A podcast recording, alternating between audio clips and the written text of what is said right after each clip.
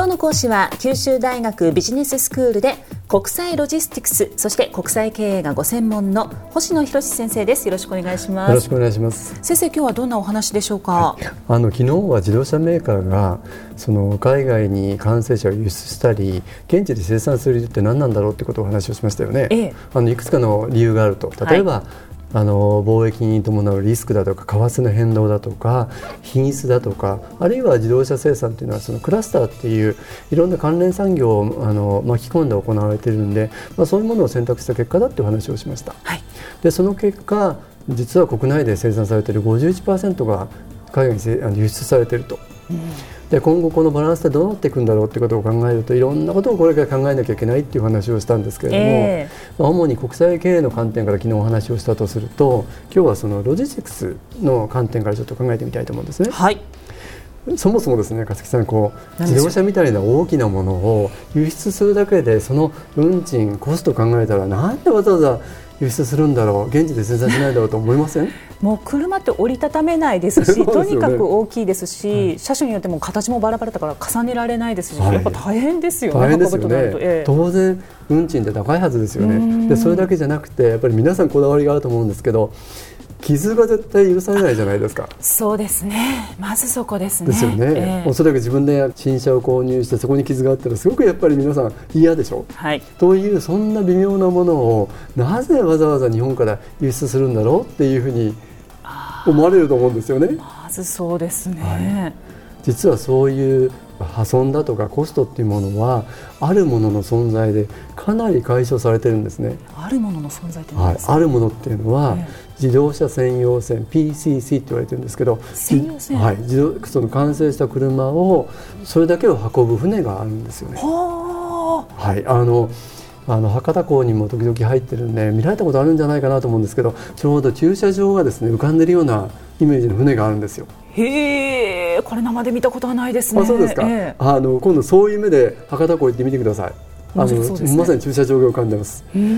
はい、でこれ僕自身のあの実体験なんですけどもう20年以上前にアメリカで購入したアメリカに住んでてアメリカで購入した自動車を日本に個人で持ち帰ったことがあるんですよね。あそうなんですか、はい、あのワゴン車だったんですけど、えー、あのちょっとこだわって買ったんで、えー、せっかくだから持って帰ろうと。はい、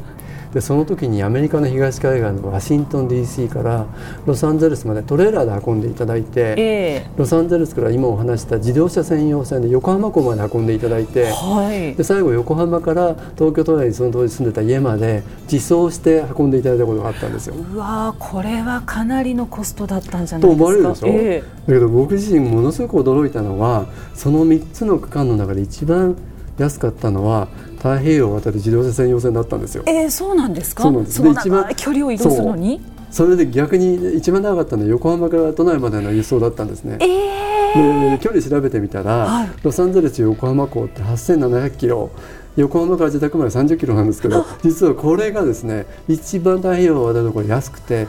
横浜東京は高かったんですよその問題は何かっていうと、えー、自動車専用線っていうものがいかに大量輸送で安く運ばれるか横浜から東京に運ぶっていうやっぱり日本のコストの高さっていうそういう問題だと思うんですよね。木彫りになりますねこれは。そういうことですよね。えーでこの自動車専用線なんですけどこれがそもそも世界で最初に開発されたのは1956年で最初は一隻で260台の車が積めたらしいんですよ、あそうなんですね、はい、260台が一度に積める船ってすごいだろって思われません？ところが今世界で最大の船って8000台以上が同時に積めるんです。全然違いますね。全然違いますよね。的に大きいですね。ですよね。で、そのもともとですね、あの自動車を輸出してた頃っていうのはそういう専用船ってないんで貨物船に一台一台クレーンで積んであの輸出してたらしいんですよね。大変ですね。大変。クレーンで積むっていうことは1時間あたり15台ぐらいしか積めないしやっぱりワイヤーでこう積むわけだから傷もつく。そうですね。でそれだけじゃなくて航海中に他の荷物とこう接触したりその揺れであのダメージを被るっていうこともあったらしいんですよ。ええそんな中で、まあ、出てきたのがこの自動車専用線っていうその発想なんですけどすごい素晴らしい発想だと思うんですけど。それは今ではですね、そのかつて1時間あたり15台積んでた船が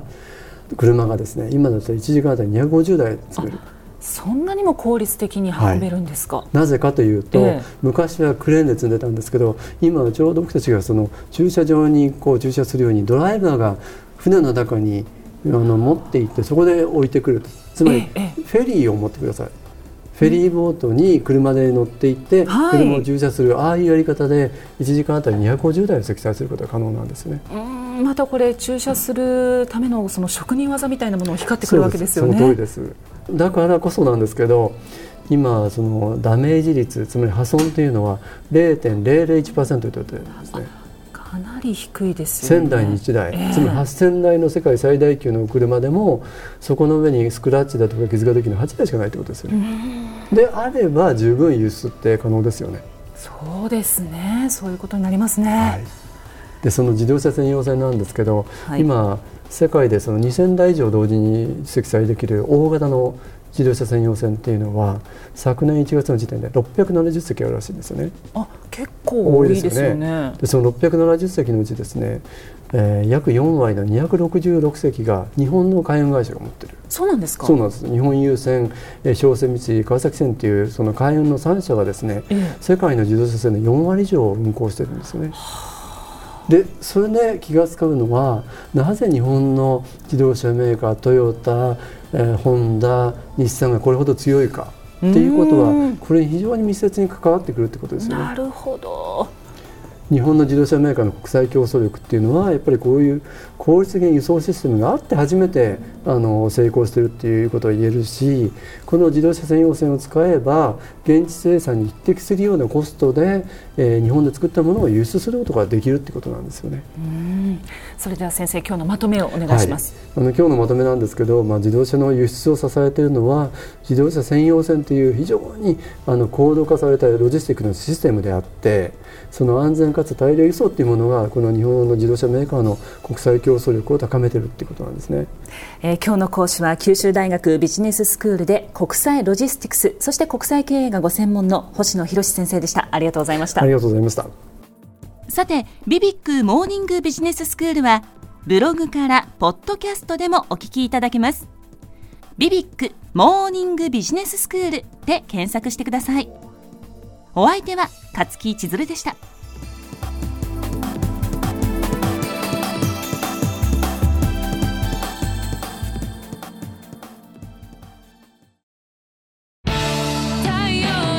BBIQ は九州で生まれ九州の人たちに光を届けています。九州のお客様が光り輝くように。それがキューティーネットの